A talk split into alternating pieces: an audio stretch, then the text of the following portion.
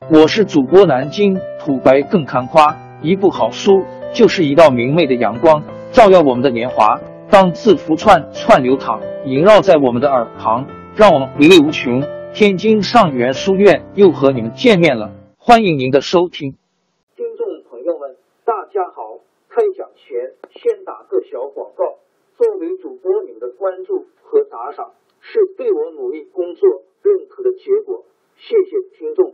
天津上元书院、南京土白更堪夸主播最新专辑《平话祖国华夏上下五千年》终于上线了，一部宏伟巨作。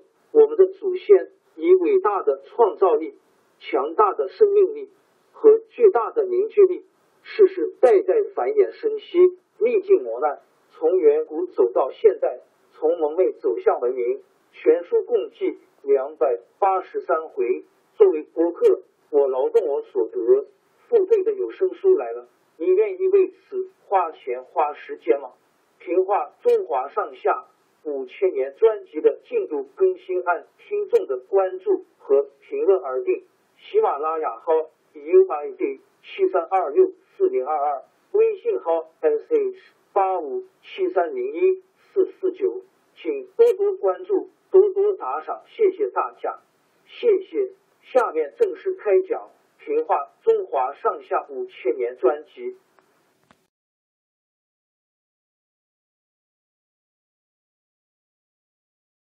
诸葛亮死后几年里，蜀汉对魏国只采取守势，魏国的势力强大起来了，但是他的内部却发生了动乱。魏国的大将司马懿。出身大氏族地主，曹操刚刚掌权的时候，曾经征召司马懿出来做官。那时候，司马懿嫌曹操出身低微，不愿意应召，但是又不敢得罪曹操，就假装得了风瘫病。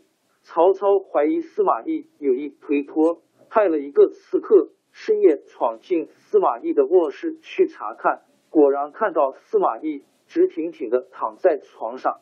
刺客还不相信，拔出佩刀架在司马懿的身上，装出要劈下去的样子。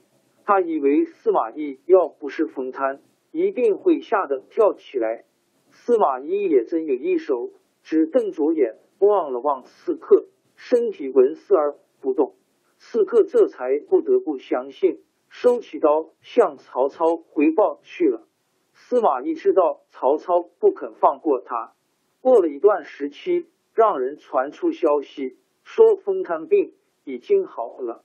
等曹操再一次召他的时候，他就不拒绝了。司马懿先后在曹操和魏文帝曹丕手下担任了重要职位。到了魏明帝即位，司马懿已经是魏国的元老。由于他长期带兵在关中跟蜀国打仗，魏国兵权大部分落在他手里。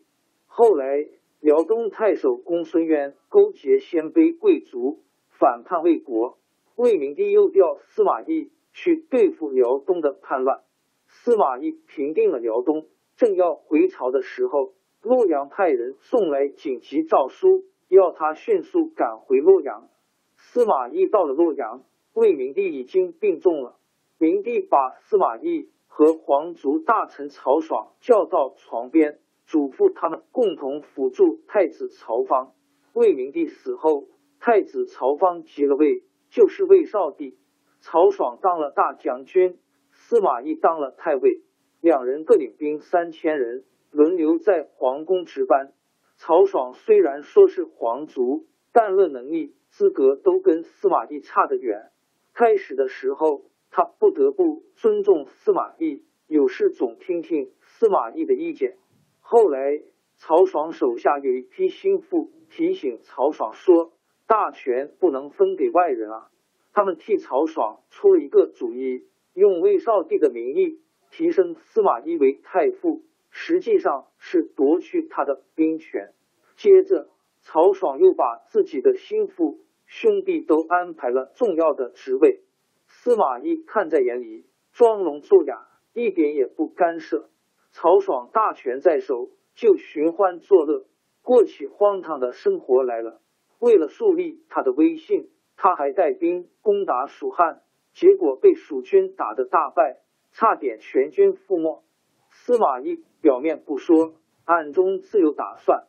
好在他年纪也确实老了，就推说有病，不上朝了。曹爽听说司马懿生病，正合他的心意，但是毕竟有点不放心，还想打听一下太傅生的是真病还是假病。有一次，有个曹爽亲信的官员李胜被派为荆州刺史，李胜临走的时候。到司马懿家去告别，曹爽要他顺便探探情况。李胜到了司马懿的卧室，只见司马懿躺在床上，旁边两个使唤丫头伺候他吃粥。他没用手接碗，只把嘴凑到碗边喝，没喝上几口，粥就沿着嘴角流了下来，流的胸前一丁都是。李胜在一边看了，觉得司马懿病得实在可怜。李胜对司马懿说：“这次蒙皇上恩典，派我担任本州刺史。李胜是荆州人，所以说是本州，特地来向太傅告辞。”司马懿喘着气说：“哦，这真委屈您了。并州在北方，接近胡人，您要好好防备啊！我病得这样，只怕以后见不到您了。”李胜说：“太傅听错了，我是回荆州去。”不是到并州，司马懿还是听不清。李胜又大声说了一遍，司马懿总算有点搞清楚了，说：“我实在年纪老，耳朵聋，听不清您的话。您做荆州刺史，这太好了。”李胜告辞出来，向曹爽一五一十的说了一遍，说：“太傅只差一口气了，您就用不着担心了。”曹爽听了。不用提有多高兴了。公元两百四十九年新年，魏少帝曹芳到城外去祭扫祖先的陵墓，曹爽和他的兄弟、亲信、大臣全跟了去。司马懿既然病得厉害，当然也没有人请他去。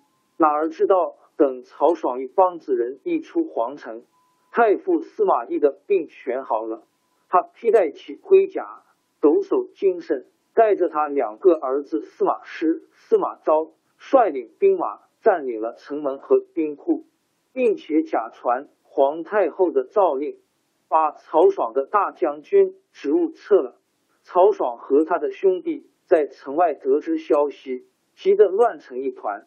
有人给他献计，要他挟持少帝退到许都，收集人马对抗司马懿。但是曹爽和他的兄弟。都是只知道吃喝玩乐的人，哪儿有这个胆量？司马懿派人去劝他投降，说是只要交出兵权，绝不为难他们。曹爽就乖乖的投降了。过了几天，就有人告发曹爽一伙谋反，司马懿派人把曹爽一伙人全下了监狱处死。这样一来，魏国的政权名义上还是曹氏的。实际上已经转到司马氏。王朝更迭，江山易主，世事山河都会变迁。其实我们无需不辞辛劳去追寻什么永远，活在当下，做每一件自己想做的事，去每一座和自己有缘的城市，看每一道动人心肠的风景，珍惜每一个擦肩的路人。纵算经历颠沛，尝尽苦楚，也无怨悔。感谢您的收听。朋友们，让我们下期再见。